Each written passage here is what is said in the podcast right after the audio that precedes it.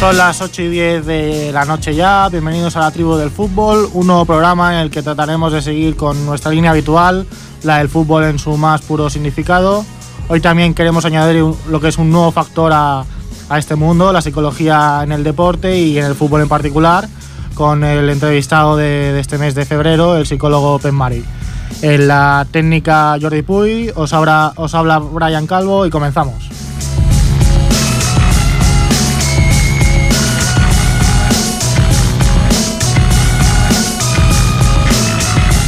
Empezamos el programa, primero de todo, conectar con mi compañero Jordi Soteras. Jordi, buenas tardes.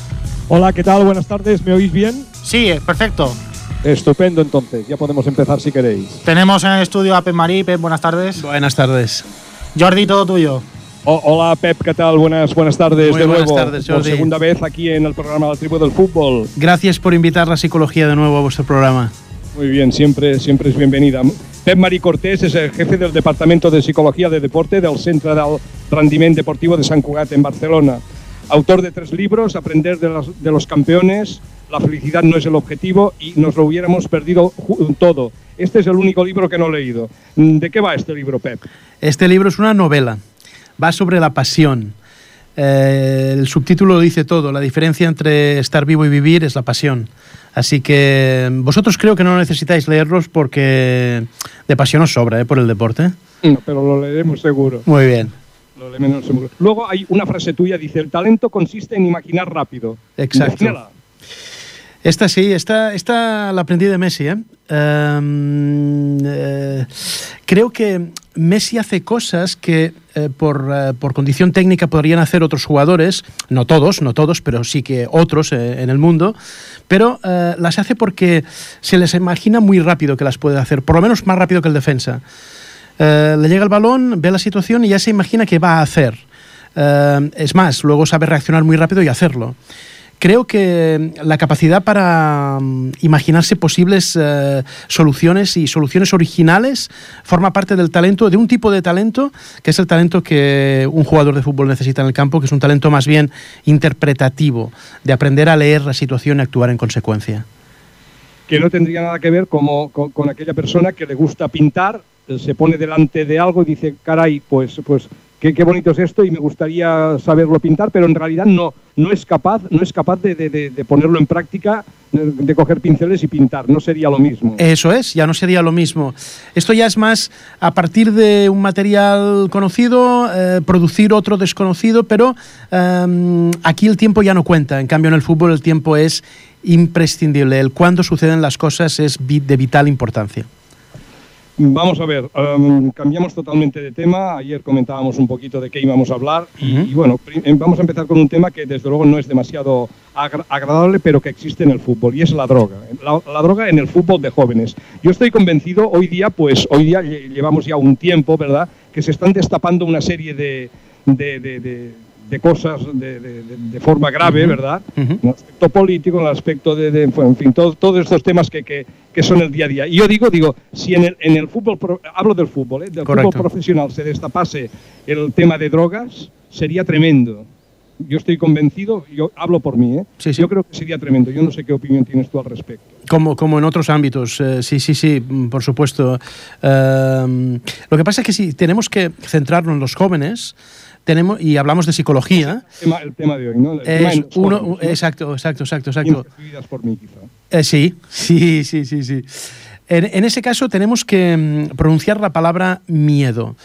Eh, ¿Por qué un chaval acude a este tipo de sustancias, a este tipo de, de acciones? Por miedo, por miedo. En alguna ocasión he conocido chavales que mm, tenían miedo y, por ejemplo, miedo Miedo, mm, por ejemplo, a saber estar a la altura a nivel social del personaje que eh, su rendimiento deportivo estaba creando. Yo resulta que soy muy bueno en un terreno de juego, resulta que por eso tengo una fama que no se corresponde con un chaval de mi edad, en absoluto. Eh, soy mucho más famoso, conocido que un chaval de mi edad. Y eh, por culpa de esta fama tengo que estar a la altura a nivel social. Me invitan a, a programas, tengo que concursar en programas, tengo que saber hablar en público, tengo que hacer cosas que yo en ningún momento me siento cómodo haciéndolas. Al contrario, me dan cierto miedo. Igual para mm, conseguir esa valentía, esos gramos de valentía que le faltan, para exponerse a estas situaciones sociales que su personaje ha creado, igual recurre mm, de forma accidental al principio, de forma quizás más buscada después, a este tipo de, consumos para evitar un poco ese miedo, para abstraerse, inhibirse un poco de ese miedo que le provoca eh, saber estar a la altura de las circunstancias. Eh, Pep, si cuando esto ocurre en, en, en, entidades muy sencillas con jugadores, pues mm, con chicos que juegan al fútbol uh -huh. sin más, con chicos sin demasiada calidad, cuando esto ocurre en, en equipos de, de, de, barriada, pero que bueno, que, que, en definitiva no dejan de ser deportistas, o, o es lo que pretenden, ¿qué crees que, que, se debe hacer? Es que bueno, esta es una temática que, que, da mucho que hablar. Es decir, tú Correcto. te encuentras a lo mejor con un grupo de chicos cadetes, sí. si, si, no infantiles cuando tienen 14 años, que empiezan a fumar porros, que tú uh -huh. encuentras pues que en el vestidor, en el vestuario, sí. después de entrenar, uh, dejan, dejan aquel olor de porro, por así decirlo. Uh -huh. Ya no te digo nada cuando salen, salen, salen de fiesta uh, pues un fin de semana y esto se complica, pues además de con porros, con cocaína y historias de estas. ¿verdad? Eso es. Tú, tú cuando, cuando estamos hablando de, de, de, chicos sin ningún compromiso con la prensa ni, ni, ni, ni porque tengan un nivel determinado Bien. ni nada, ¿no? Se, uh -huh. Sencillamente porque han entrado en este mundo. Uh -huh. ¿Qué dirías tú al respecto? Vamos allá. Primero vamos a actuar a nivel preventivo, vamos a evitar que eso ocurra. Um, para prevenir, Uh, primero os tengo que contar un poquito de psicología. Cuando hay una adicción ocurren dos cosas. Para que exista esa adicción hacen falta dos condiciones. Primero, una necesidad por cubrir. Por ejemplo, en el, caso que he puesto anteriormente, esa necesidad es ganar seguridad.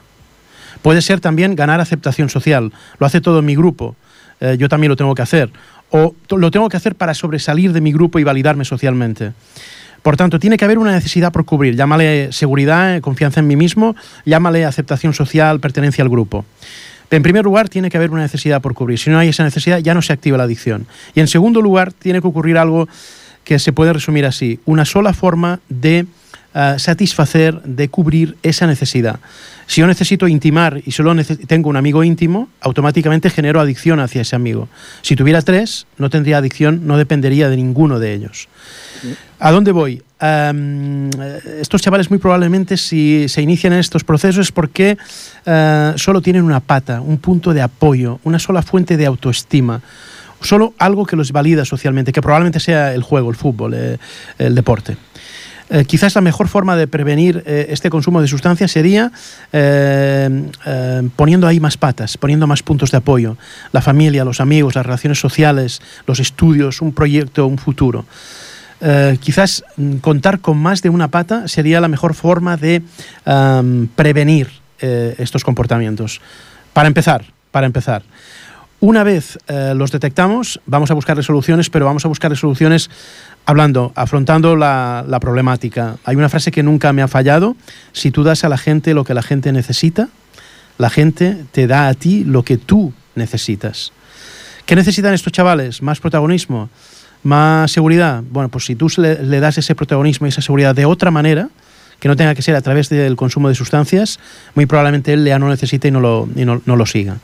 Por tanto, haciendo de psicólogos, una vez nos encontramos con el problema, viendo uh, qué necesidad está cubriendo esa conducta y uh, buscando una alternativa que no sea consumo para cubrir esa necesidad. De todas maneras, cuando esto ya ha arraigado, cuando tú entras en un, en un vestuario donde mm, por lo menos un 40, de un 40 a un 50% de chicos está metido en esto, ya, ¿qué crees que es lo mejor? Pero tú me decías el año pasado, yo te decía, estoy entrenando un equipo cadete con un montón de problemas y estoy para dejarlo. Y me dijiste tú, me contestaste, si eres capaz de acabar, harás un máster gratuito. Sí. ¿Sí? sí. Estos eran cadetes. Correcto. Si, si tú lo coges en, un grupo de juveniles, estamos hablando de 16, 17 y sobre todo 18 años, uh -huh. y son estos quizá estos últimos los que tienen más adicciones, en, ¿qué crees que se puede hacer? Ya con adicciones, digamos, mm, adquiridas, ¿verdad? Correcto. Sí, sí, sí. Bueno, ahí, eh, ahí esto empieza ya a trascender algo un poquito más del, terreno puramente deportivo. Bien, eh, ahí ya empezamos a necesitar otro tipo de, ayuda más especializada que quizás no esté al alcance de un entrenador. Un entrenador no tiene por qué saber gestionar todo esto. Quizás llega el momento de consultar con un especialista en adicciones e intentar encontrar un hacer un vestido a medida de cada uno de los chavales, de cada una de las adicciones. Es difícil eh, sin personalidad, sin personalidad, y eso es muy difícil a estas edades que me estás diciendo, sin una madurez, sin un criterio, sin una responsabilidad, sin un compromiso y sobre todo sin una autonomía personal, es muy difícil abstraerse a todo este entorno es muy difícil pasar de puntillas sin que te perjudique y sin, sin, pagar un precio a cambio por pasar por todo esto. Es muy difícil. De todas maneras, ¿tú qué crees que ten, los clubes crees tú que ante ante eh, o sea, en el momento en que se detecta que hay un grupo de chicos mmm, que, que, tienen este problema, o sea, hablo de un equipo, ¿eh? un equipo donde uh -huh. detectas esto, ¿Sí? ¿tú, qué, ¿tú qué crees que tiene que hacer el club? En, en, primer lugar, advertir de que este comportamiento no se va a permitir a partir de ese momento. Eh, nada más detectarlo, hay que advertir previamente de que este comportamiento no es tolerable, ya no, no únicamente por el ejemplo que genera, sino por el perjuicio, que, perjuicio que, que, que provoca en la vida de estos chavales a nivel físico y a nivel de estilo de vida y advertirlos de que eh, si se detecta este consumo en las instalaciones eh, van a tomar medidas eh, drásticas de, de, apartarlos de la práctica deportiva. Creo que no, no, un club no se puede permitir este ejemplo los chavales tan jóvenes. Sobre todo, mmm, me imagino que, que estarás conmigo en que lo que puede producir, si es un equipo juvenil, en los cadetes, en los infantiles, en los alevines, ¿verdad? esa es la parte más peligrosa de todo. Es decir, um, muchas veces cuando eh, en, en, contextos profesionales nos, nos, planteamos la posibilidad de echar de un grupo de entrenamiento a alguien, a un deportista, por el motivo que sea, este o cualquier otro, eh, siempre decimos, primer criterio, vamos a ver, ¿perjudica al grupo? Uh, sí o no, porque como perjudica al, grupo tiene muchos puntos de marcharse. Vale, quizás no perjudica al grupo, pero perjudica a la institución, puede dar un ejemplo a otras personas que forman parte de, esta, de este colectivo. Sí, entonces eso ya casi es definitivo, ¿no? Uh, si esos chavales van a ser un ejemplo dentro y fuera del terreno de juego para los que van, van subiendo, eso es nefasto y eso no nos lo podemos permitir. Eso no hay que permitirlo dentro de un club, eh, sobre todo formativo. Yo, de, yo, lo desconozco. ¿Esto está penado realmente? O sea, un club que no haga, que no actúe ante esto, mmm, ¿tiene, tiene, ¿tiene algún tipo de, de, castigo a nivel legal o no? ¿O yo también puede? lo desconozco, yo también lo desconozco, pero eh, aunque no lo tenga, eh, es suficiente el componente formativo como para actuar aunque no esté penado, que me extrañaría muchísimo que no lo estuviera, aunque no lo estuviera, eh, solo por la responsabilidad social que tenemos los, los formadores en deporte, y más, más en concreto el entrenador en este caso, solo por eso, apelando a la responsabilidad social del formador, Solo por eso tendríamos que tomar cartas en el asunto y sería una irresponsabilidad inhibirse ante este tipo de comportamientos. Incluso por parte de los directivos del club, me imagino. Los primeros, los primeros. Es decir, eh, los entrenadores informan, entonces eh, todos juntos a una eh, establecemos unas medidas, unos castigos, unas formas de afrontar esto y vamos todos a una y nadie deja a nadie el, con el culo al aire. Todo el mundo va en la misma dirección y todos nos apoyamos. Bueno, pues yo creo que ha quedado muy, muy claro y aquellas personas que lo tengan que oír, todo esto, que para, para ellos va esto, pues, pues eh, toman, que tomen buena que tomen, nota. Que tomen buena vamos, nota. Va, sí, dime, dime. Pedro. No, no, eso, eso, eso, sí, sí, que sirva de algo, que sirva de algo haber tratado este tema. Yo espero que sí. Vamos a ver, vamos a, vamos a cambiar completamente. Hay dos temas más, uno de ellos uh, fútbol femenino que me interesa mucho porque se habla uh -huh. muy poco. Y el otro vamos a ir antes por lo, lo que decía yo, las diferentes etapas en el joven futbolista y en el muy, muy, muy jovencito, y que son las fases sensibles. ¿Nos podrías explicar qué son las fases sensibles? Vamos a ver, mm, muchas veces cuando, cuando divulgo sobre este tema me piden que ponga eh, edades, que ponga edades en, en, las fases de formación de un deportista. Yo me resisto a eso porque cada caso es un mundo. Más que edades me gustaría poner criterios, conceptos. Yo creo que un deportista que se forma, futbolista o no, eh, tiene que pasar por tres fases y que son eh, sagradas y que no nos las podemos saltar y, y, que no podemos pasar a la siguiente sin completar la anterior, porque entonces llegamos al final con carencias. Carencias que empiezo a pensar que cuando llegamos a la última fase con esas carencias, con esos agujeros, con esas debilidades, ya es demasiado tarde. Vamos por partes. Primera fase, un, deportista tiene que aprender a hacer un montón de cosas desde el punto de vista físico, técnico, táctico, psicológico. El primer objetivo, la primera fase sería aprender a hacerlas aprender a ponerlas en práctica. Por ejemplo, voy a ir a mi terreno, voy a poner un ejemplo psicológico. Si le pedimos al chaval que cada vez que se ponga nervioso haga un par de respiraciones profundas, cogiendo el aire por la boca, aguantando los pulmones, soltándolo por la nariz, contando mentalmente a unos tiempos, para hacerlo bien hecho, para que esa respiración sirva para relajar realmente, le pedimos que cada vez que se ponga nervioso durante un partido haga un par de respiraciones profundas. La primera fase consiste en hacerlo. ¿Cuántas veces te has puesto nervioso hoy? Seis. Y de esas seis, ¿cuántas veces has respirado profundamente? Solo cuatro. Pues no tenemos el primer objetivo conseguido. Hay que persistir en esta primera fase. Cuando ya lo hace cada vez, yo estoy poniendo un ejemplo psicológico, pero que valga para cualquier otra habilidad, aprender. Cuando ya lo hace cada vez, pasamos a segunda fase. Hacerlo bien. Ya no es suficiente con hacerlo. Ahora hay que hacerlo bien. ¿Has tomado el aire por la, por la nariz? Sí. ¿Lo has expulsado por la boca? Sí. ¿Has aguantado el aire en los pulmones? Sí. ¿Has contado mentalmente entre 6 y 8 segundos? Sí. Entonces sí. Entonces lo has hecho bien. Perfecto. Por cierto, ¿cada vez lo has hecho bien? Sí. Vale, pues ya estamos en condiciones de pasar a la siguiente. Eh, en este caso hay que cambiar de ejemplo porque no hay campeonato mundial de respiración. Hay que hacerlo mejor que el rival. Eso es competir. Por tanto, los tres momentos serían hacerlo, aprender a hacer esa actividad, ese aprendizaje, ese gesto, esa, esa técnica, aprender a hacerlo, aprender a hacerlo bien y aprender a hacerlo mejor que el rival. Eh, pediría, por favor, a los, a los eh, entrenadores que están trabajando con la formación que mm, no se saltaran ninguna de estas tres fases en la formación ni por, ni por prisas. Tenemos que hacer que este equipo gane, tenemos que hacer que este equipo suba, tenemos que hacer contentos a los padres.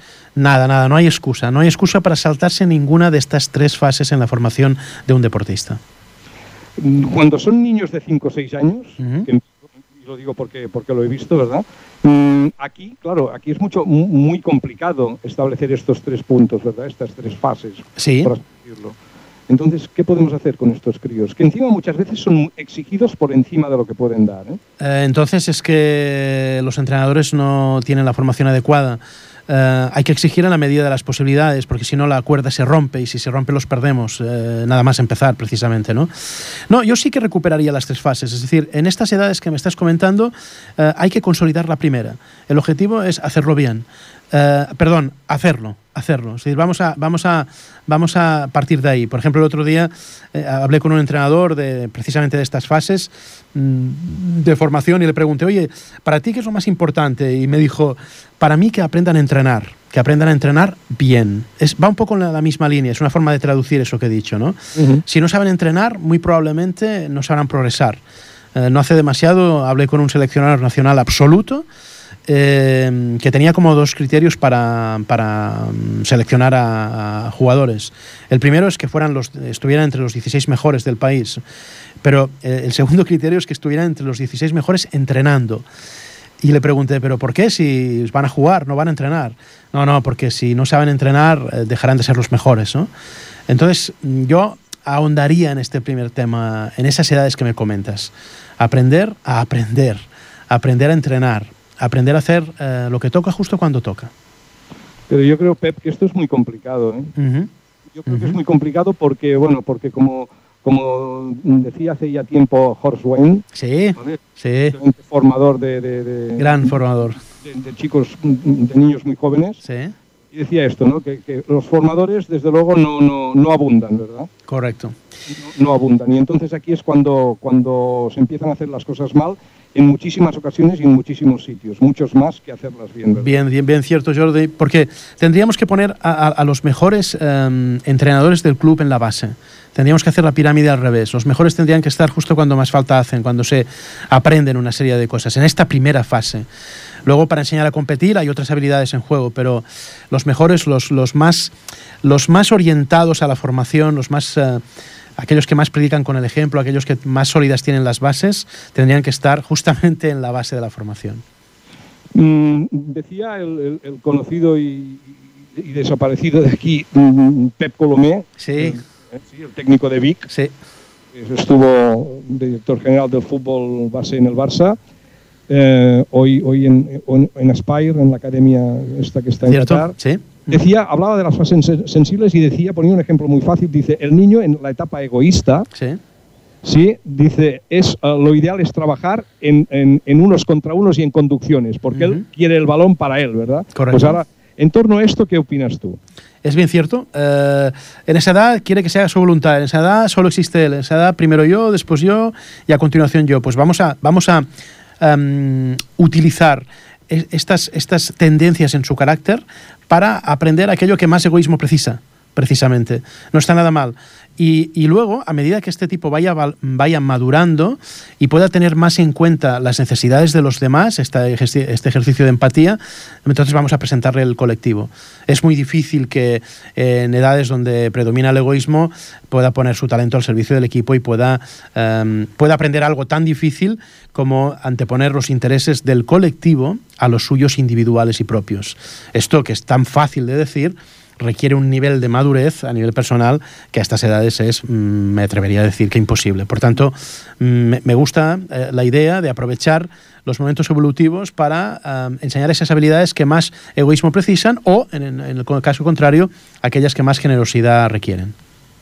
Mm, el, el tema, el tema al final, a ver, a ver qué da de sí, yo creo que dará de sí, es, es el fútbol femenino. Sí. Pero antes, antes en el fútbol formativo en, en edades tempranas, ¿verdad? Sí. Siempre hay la, in- la incorporación de niñas, ¿verdad? En, en colectivos de, de- de- de chicos, porque parece ser que el fútbol es más de chicos que de chicas, cuando en realidad en actualidad hay muchas chicas y muchas de ellas que juegan muy, muy, muy bien, Ujú. ¿verdad? en, en muchas ocasiones mejor que muchos hombres, ¿verdad? ¿Cierto? Mm, ¿Cómo ves tú el- en, en el vestidor de, de 10, 12 niños, una o dos niñas? ¿Cómo, ves que, cómo crees que, que debe gestionar esto un entrenador? Em, de la misma manera que si fueran niños, es decir, eh, todos. Es decir, haciendo un, ves- un vestido a medida de cada uno de los componentes del equipo. Eh, el buen entrenador es aquel que trata a todos diferente en función de lo que necesitan. Y es más, y si es muy bueno, encima consigue otra cosa, que es hacer entender al resto del equipo, al colectivo, que ese trato individual que le estoy prestando a este señor o a, este- esta, o a esta jugadora es no únicamente lo mejor para esa jugadora o para este señor, sino ya no lo haría, sino también es lo mejor para el resto del colectivo. Me parece eh, genial aprovechar eh, esa oportunidad para aprender a, convivir con personas distintas a mí, con personas que funcionan de forma diferente a la mía. Eh, un aprendizaje buenísimo para convivir en sociedad. Yo lo aprovecharía e incluso lo fomentaría, incluso lo fomentaría. No, no, me parece, perfecto. Eh, yo no sé si en el estudio Brian puede hacer una breve pausa para preparar la parte final del programa. Yo no sé, Brian. Sí, si- vamos, nos tomamos si un pequeño descanso todos y Sí, hacemos, hacemos un breve descanso, ponemos música y seguimos con Pep Marí, que es muy interesante. en pocos minutos volvemos. Muy bien, hasta ahora.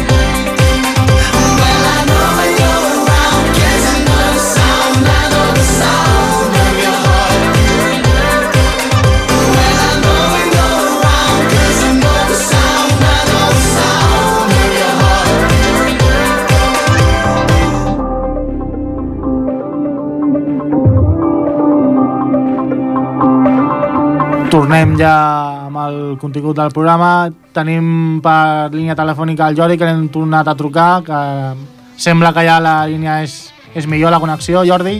Sí, em sentiu bé ara? Ara millor. Bueno, sembla que sempre hi ha problemes amb la connexió a través d'internet. Bueno, L'Skype i les seves coses. molt bé. Bueno, si em sentiu bé, a veure si ara, si ara em sentiu millor. Sí, ara millor. Et sentim Vale, millor, perfecte. Jordi. Doncs ho tirarem endavant altra vegada amb el Pep Marí, sí? Sí. I ara parlarem, jo imagino que hi ha, hi ha alguna que altra futbolista noia que ens estarà sentint. Llavors, eh, quina, que, quina opinió tens tu del, del futbol femení, Pep? Que ens, que ens podries dir? Mireu, No? eh, sí, sí, sí, sí, sí, eh, del futbol femení, eh, de, so- sobretot jo... Sí, sí, aquest, Sí, aquest gran desconegut, Sí. tot i que hi ha, hi ha una gran afició, una gran afició, una gran, una gran disciplina, perquè quan jo m'he trobat amb col·lectius d'una gran disciplina i sobretot amb moltíssima afició, capaces de fer coses que els homes no fan perquè es creuen molts d'ells que són, vamos, que, que són uns cracs i en definitiva no, no, no són ni jugadors de pilota. Exacte. A veure, a veure què ens pots comentar. No, això, això mateix, aquesta mateixa idea, una escola de valors, una escola de valors. Um, com, com, com hauria d'existir encara que només fos per purificar l'altre futbol, saps? Uh, això, és molt, això és molt més pur. Ah, Parles del futbol femení, eh? Correcte. Hauria, la, la frase és hauria d'existir Ah, sí? encara que fos per purificar... el- Correcte, encara que només fos per purificar el masculí. Sí, sí, sí, sí. Sí, sí, sí, sí. Sí, perquè... No, perdón, perdón, perdón, perdón, Pep, lo hacemos en castellano. Di- eh, Sí, cierto, eh, cierto. para evitar, eh, para- er- error para mío, error- todos. Cierto, cierto, cierto. Error- error mío. Eso es, eso es. Sigamos así. sí, porque aquí, aquí no hay esta Bueno, aureola. la frase, perdón, perdón, la, la Sí. frase que, que, que- con la que empezamos es, de- decías que, que, tenía, tendría que existir el fútbol femenino, que existe, por, por fortuna. Por suerte, por suerte, sí, por Para- fortuna existe. Para, puri, ¿cómo decías? Purificar, purificar al otro fútbol. Al otro fútbol. Exacto, exacto, exacto. No, la frase es buena e interesante, desde Sí, luego. porque, porque es una escuela de valores, insisto, es una escuela de valores. He tenido la oportunidad de, de conocerlo y eh, es una escuela de valores en estado puro y creo que no, no tiene la, la atención que merece a nivel mediático, por supuesto. Eh, Al, al- al hablar de, de- de- de escuela de valores, mm, ¿cómo se puede explicar eso? Es que esto es, es, claro, esto es- real- realmente es importante, ¿verdad? Sí, mira, yo por ejemplo... ¿Por qué, por qué es una escuela de valores en sí mismo? el Vamos allá, femenino? vamos allá. Cuando, cuando, mm, cuando se compara eh, el funcionamiento de un equipo mm, formado por chicas con el funcionamiento de un, chico, de un equipo formado por chicos, eh, siempre se dice, uy, eh, es diferente, es diferente. Pero este diferente eh, está teñido de un prejuicio, como queriendo decir, sí, pero en el caso de las chicas es mucho más difícil, es mucho más complicado, es mucho más eh, complicado en definitiva, ¿no? Como si siempre en la comparación salieran perdiendo las chicas. No estoy de acuerdo. Es diferente, efectivamente, pero eh, en cosas salen ganando las chicas. Por ejemplo, para, para empezar con un ejemplo, y por, y por favor, eh, quiero decir una cosa. Claro, hablando de este tema, vamos a tener que generalizar necesariamente. Entonces, em, quiero que se me bien interprete. Voy a hablar de tendencias. Voy a hablar de tendencias. No, no es que todos los casos sean así, ¿de acuerdo? Quiero decir que en la mayoría de los casos es así. Por ejemplo, empecemos por un ejemplo. Creo que las chicas, em, eh, estoy hablando en contexto deportivo, en equipos, por ejemplo el fútbol, creo que tardan más que los chicos en comprometerse em, totalmente con el programa deportivo, con, los objetivos del equipo, con, con, los fines del club. Tardan más tiempo en comprometerse que los chicos. Pero una vez que se comprometen, ellas son más maduras, más disciplinadas y más responsables que los chicos, creo, por mi experiencia, trabajando con equipos de, tanto de chicas como chicos en alto rendimiento, con selecciones nacionales. ¿no? Entonces, por ejemplo, me decías, ¿qué valores? Pues mira, ya, te, ya, te, ya te he dado por lo menos dos. Te he hablado de responsabilidad, que quiere decir tomar una decisión y asumir las consecuencias, y te he hablado de autodisciplina, autocontrol para eh, seguir un programa. Por, por ejemplo, ¿eh? por, por, Mm. Sí, por sí, citarte sí, algún ejemplo. Tú, tú me decías que era diferente y más complicado.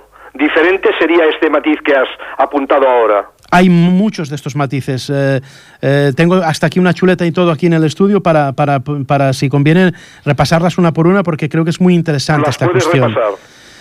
Pues vayamos por partes y cuando os canséis de, de esta comparación me lo decís, ¿de acuerdo? Sí, porque luego hay alguna pregunta más, ¿no? Diferente y complicado, ¿no? Sí. Este es un matiz interesante. Sí, sí, sí, sí, sí. Por, por ejemplo, otra, otra cosa muy interesante de comparar. Creo que las chicas requieren de una mayor implicación personal del entrenador. Eh, los chicos con, con, con, con, cuatro instrucciones a nivel grupal y con, cuatro, y con cuatro comentarios de cómo han funcionado a nivel grupal pueden funcionar. Pero en cambio las chicas requieren de un retorno por parte del entrenador mucho más personalizado, un traje a medida, un refuerzo continuo de, de, de, la cuestión. Los chicos pueden funcionar con un, con un feedback grupal de este entrenador, en cambio las chicas requieren un traje a medida más, más personalizado, por, por ejemplo. Bien, otra cosa que yo veo distinta en los dos lados. Al hablar de retorno, ¿Sí? Retorno, explícame esto. De retorno. Feedback, comentario. Feedback. Eh, te he visto bien, bien, eh, ha faltado intensidad al final, esto es el retorno. Es tú actúas y yo te doy mi opinión sobre cómo has actuado. Yo te corrijo. Eh, esto sería un poco este retorno. Yo creo que las chicas requieren más este retorno. Sí, sí, sí, sí. sí. Y, y incluso, incluso las chicas, cuando hay este retorno, em, están más pendientes de comparar con, con los retornos que da a, otro, a otros jugadores. Están pendientes de, de si a mí me, me dice muy bien tres veces y a la que tengo a mi lado se lo dice dos. Están más pendientes de esto. Estoy generalizando, estoy hablando de tendencias, insisto. No, pueden haber casos que sean completamente distintos, pero lo, lo general, por regla general, la tendencia va un poco por aquí. En cambio, los chicos no están tan pendientes de esta comparación. Es por eso que, por ejemplo, si tú eres el entrenador de un grupo de chicas, tienes que vigilar más este tema. Y en, público, más o menos, equilibrar la balanza. Y si das tres refuerzos a una, darle también más o menos tres refuerzos a otra y a otra y a otra. Luego en privado puedes complementar esto y hacer un traje a medida, pero en público tratar más o menos igual para que por culpa de esta comparación no pierdas credibilidad. En cambio, los chicos no precisan tanto de esta comparación. Por ejemplo, ¿bien? O sería otra, otra diferencia que yo observo. No sé si estás de acuerdo con esto, Jordi. Sí, no, no, no, no, no, no, no. Bueno, yo, yo más que de acuerdo, te, lo, lo que hago es, es, es coger información porque, porque es interesante, ¿verdad?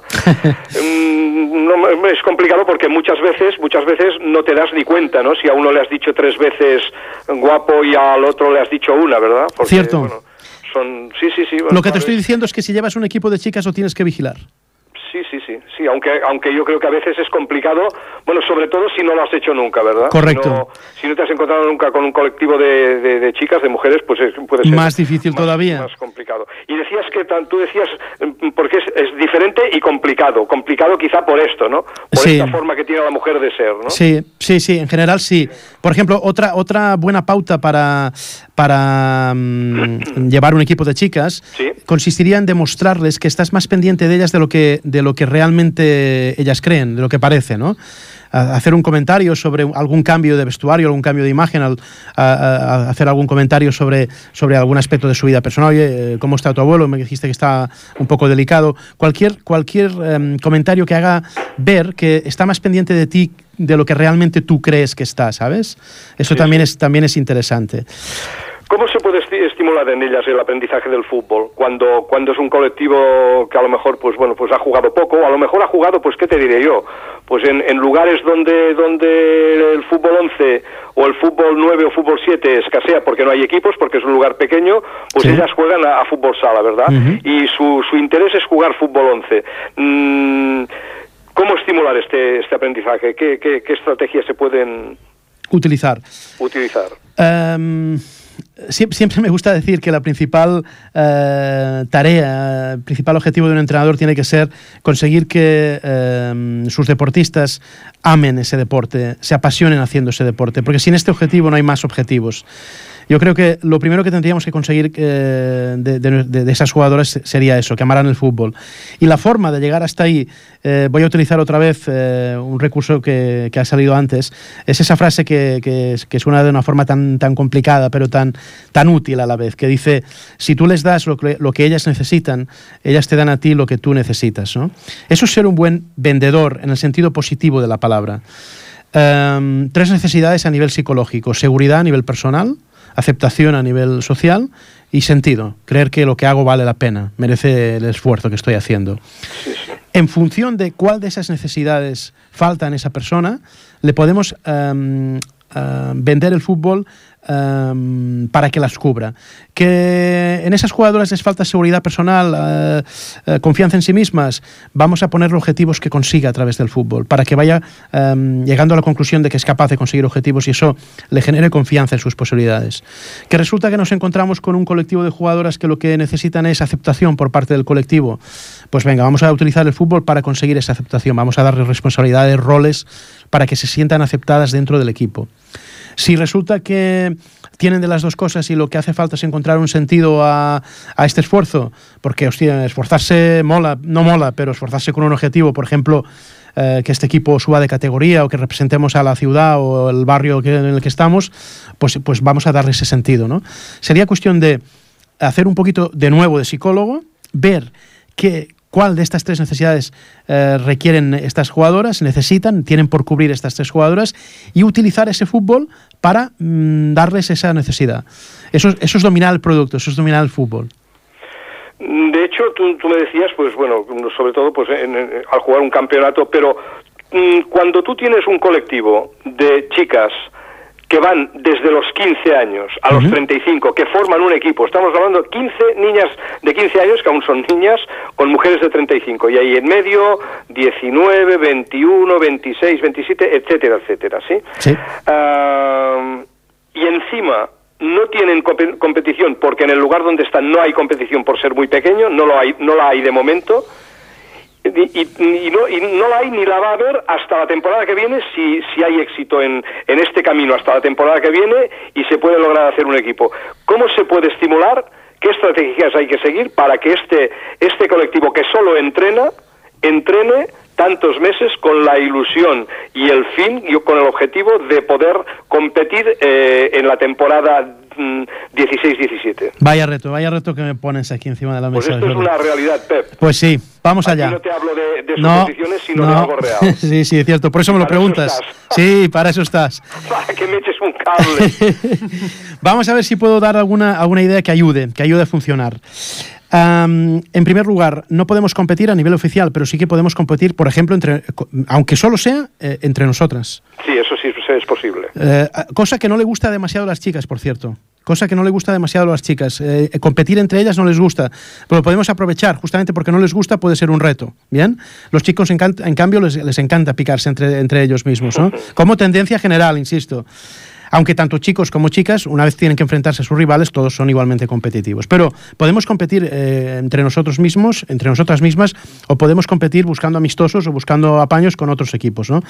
La idea sería, eh, bueno, ahora mismo no podemos competir, pero para cuando podamos competir tenemos que aprender a hacer ciertas cosas, ciertos automatismos, ciertas jugadas, ciertas formas de interpretar, mejorar técnicamente, individualmente cada una ciertos temas. Es decir, que no podamos competir no significa que no existan objetivos de mejora, tanto a nivel individual como a nivel grupal. Ya que no podemos competir, vamos a aprender aprender a mejorar y aprender a competir entre nosotras, para estar más preparadas para cuando llegue la ocasión. Por tanto, sí que necesitamos plantearnos objetivos grupales, aunque solo sea crecer como colectivo, a nivel social, a nivel eh, eh, deportivo. Y para que ese equipo consiga sus objetivos, cada una de esas personas, tenga la edad que tenga, tiene que desempeñar una función, tiene que cumplir con un rol, tiene que hacer su aportación al equipo. El entrenador tendría que buscar ser capaz, eso sería ser un gran director de orquesta, orquesta sería mm, cuestión de buscar cuál es ese rol que cada una de esas jugadoras puede aportar al equipo, de tal manera que se sienta realizada haciéndolo y eso ayude al crecimiento del colectivo. Si a mí me gustan los instrumentos de cuerda y no hay ninguno, porque ya están todos dados en la orquesta, eh, ostras, pues pregúntame si me gusta más el viento que la percusión, porque igual la cuerda era lo que más me gustaba, pero oye, no me importaría tampoco tocar el trombón, porque era algo que me gustaba de pequeño. Pero no me pongas a tocar el xilofón, porque eso sí que no me gusta nada. Vamos a intentar buscar ese rol que cada una debería de desempeñar para que el equipo creciera de tal manera que estuviera preparado, o más preparado por lo menos, en el momento de empezar a competir. Hacer sentir a cada una de esas jugadoras como imprescindibles en el crecimiento de este colectivo. Difícil, porque no hay estímulo competitivo, pero no imposible. Sí, sí. No, hombre, sí que es, sí que es cierto de que ellas mismas, ellas mismas cuando, cuando contactan con, el, con un entrenador, ya te dicen, nosotros, nosotros somos, la mujer eh, en sí es muy complicada de gestionar. Esto lo dicen ellas mismas. Y claro, cuando ya te lo dicen ellas mismas, si no lo has vivido, dices, bueno, pues no puede ser, porque al fin y al cabo, para mí la mujer pues es un ser humano. Por- Pero sí que, por sí que supuesto. por lo que estás comentando tú, que tienes experiencia, pues es un ser humano más complicado. Con otras que- características, correcto. Por ejemplo, los, los conflictos grupales, los- cuando hay conflictos dentro de un grupo, yo creo que se solucionan más rápido en equipos de chicos que de chicas, por ejemplo. Sí, ellas mismas lo dicen. Vale. Y, y no, no, no únicamente se solucionan más rápido, sino que rompen menos al colectivo. Yo creo que tiene explicación esto. Por ejemplo, los chicos son más directos, por ejemplo, y menos mm, vengativos. Eh, te dicen las cosas que piensan a la cara y no te lo guardan. No, no, no, no, no quiere decir que te lo hagan pagar las chicas, pero sí que se acuerdan de ello, por ejemplo. Las chicas tienen tendencia a evitar esos conflictos porque temen que eso deteriore sus relaciones sociales dentro, y personales dentro del grupo. Por tanto, oye, yo, eh, ¿sabes qué? Prefiero evitar el, conflicto, prefiero hablar claro. Igual, con esa, con, esa actitud, estás generando un conflicto aún mayor. En definitiva, yo creo que a las chicas les cuesta más separar lo profesional de lo personal, creo. Y creo que esto hace que los conflictos eh, en los grupos duren más en el caso de ser eh, chicas, ¿no? En la, en la- en la presentación como entrenador de un grupo de, de mujeres es bueno enfocar todo esto. Mm, creo que sí. Yo si fuera el entrenador de, un equipo de chicas, lo primero que haría, y haría lo mismo, insisto, haría lo mismo eh, si también fuera de chicos, ahí está, ahí está un poco el tema. Las necesidades creo que son exactamente las mismas, pero la forma de cubrirlas es lo que varía. Yo las, las convocaría, por lo menos a las capitanas, y les diría, vamos a ponernos de acuerdo sobre lo que es tolerable en este equipo y lo que no es tolerable en este equipo. Vamos a marcar las bases de un reglamento de funcionamiento interno. Y, ahí tendrían que estar estas, estas cuestiones especificadas que estamos hablando. Sí. Eh, si, si, por ejemplo, eh, por el hecho de ser chica, eh, me cuesta más ser directa, hablar de forma directa, pero resulta que el equipo lo necesita para crecer, ey, pues vamos a aprender a hablar de forma directa, hablarnos claro a la cara y decir las cosas tal como las pensamos, sin herir, con educación, buscando la mejor manera de decirlas, pero diciendo lo que pienso. Um, se está acercando la hora de acabar el programa. Yo no, no, querría, no, no querría dejarlo sin comentar algo que es, es, es, es, es delicado, pero yo creo que, que- que es bueno afrontarlo delicado. Delicado para mí no es, no es, no es delicado. Pero sí que cuando tú entrenas, mm, cuando tú, tú entrenas hombres, difícilmente se ve en este colectivo, difícilmente, en el caso mío no lo he vivido nunca, Bien. jamás, que haya relaciones, relaciones entre, entre futbolistas hombres. ¿Cierto? Eso no es lo mismo en los colectivos de mujeres, donde encontramos, ¿verdad? Pues que ahí mm, se forman parejas, cosa que me parece perfecto, ¿eh? Correcto. Aquí no estoy, no estamos No, para- no, no estamos para- juzgando para nada, sí. discutir Sí, sí, porque cada, cada ser humano hace lo que lo que cree más conveniente. Pero tú no crees que esto, tú- tú crees, tú crees que esto vale la pena también mm, comentarlo, comentarlo lisa llanamente y de una forma como hay que comentarlo, de una manera amable y, y ya está. Sin ¿Tú duda. crees que es, es- Sin es duda. bueno comentarlo? Sin no duda. esto? Dentro, dentro de, de- de esta- en, esta primera, en, en este primer encuentro con las capitanas, este Sí. es- sería un tema que se debería regular. Eh, el cómo regular, eh, eso va a depender de cada equipo, de la, de la forma que menos interfiera en el rendimiento. Hay que ser profesional en este sentido, separar, insisto, lo profesional de lo personal y buscar la manera de tratar este tema de manera que no afecte al rendimiento. Buscar esa posibilidad, por lo menos, y, y plantearlo de forma clara desde el principio con las jugadoras. Sí, sí. Pero tú no crees que si esto, si esto se plantea de una forma, mm, como te diría yo, con todo el cariño del mundo, ¿Sí? Yo pienso que esto tiene que ser positivo. De inicio porque así evitas evitas comentarios evita, evitas cosas raras. Tú no crees que esto es Sí. es positivo enfocarlo de, de inicio ya. Sí, y sí, así sí, dejamos este tema aparte y entonces ya mm, no no dejas la puerta abierta a que se den determinadas situaciones porque ya lo has lo has enfocado de entrada y entonces para mí eh, personalmente queda absolutamente ah, fuera de sitio vo- volver a comentar esta este este hecho no que para mí puede ser importante verdad Coincido plenamente contigo. La mejor forma de prevenir conflictos consiste en hablar claro sobre este y cualquier tema que pueda afectar al rendimiento. Por supuesto que sí, desde entrada, de entrada, de una forma directa y sin tapujos, por supuesto, como adultos que, que somos.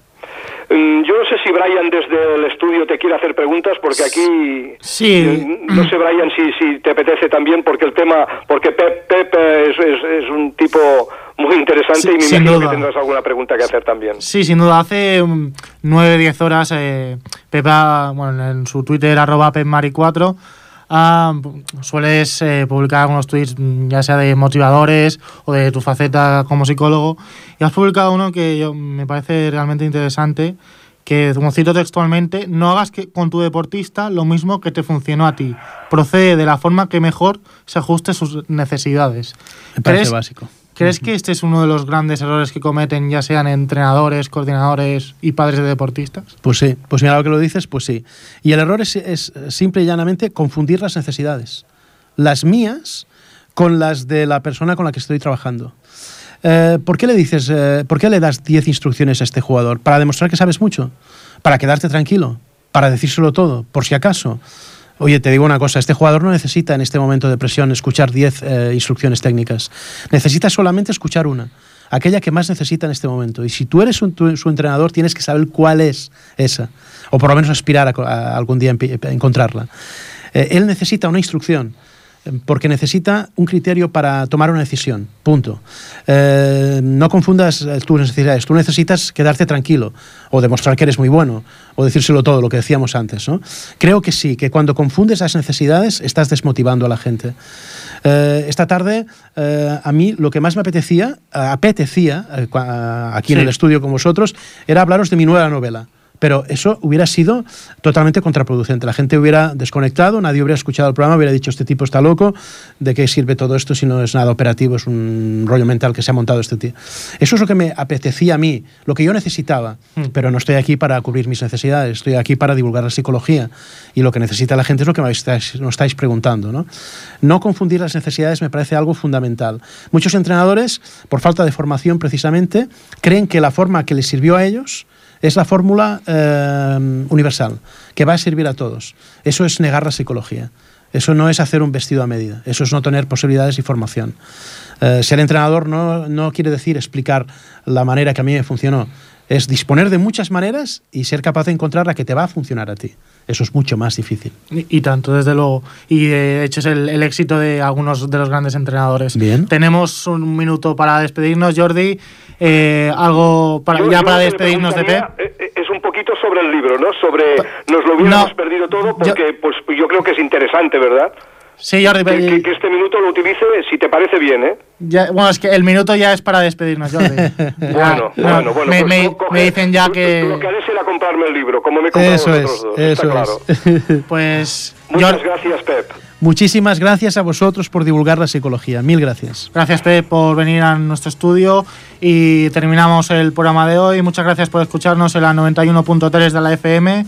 Nos volvemos a encontrar el próximo día 9 de marzo, como siempre de 8 a 9 de la noche. Hasta entonces, feliz mes.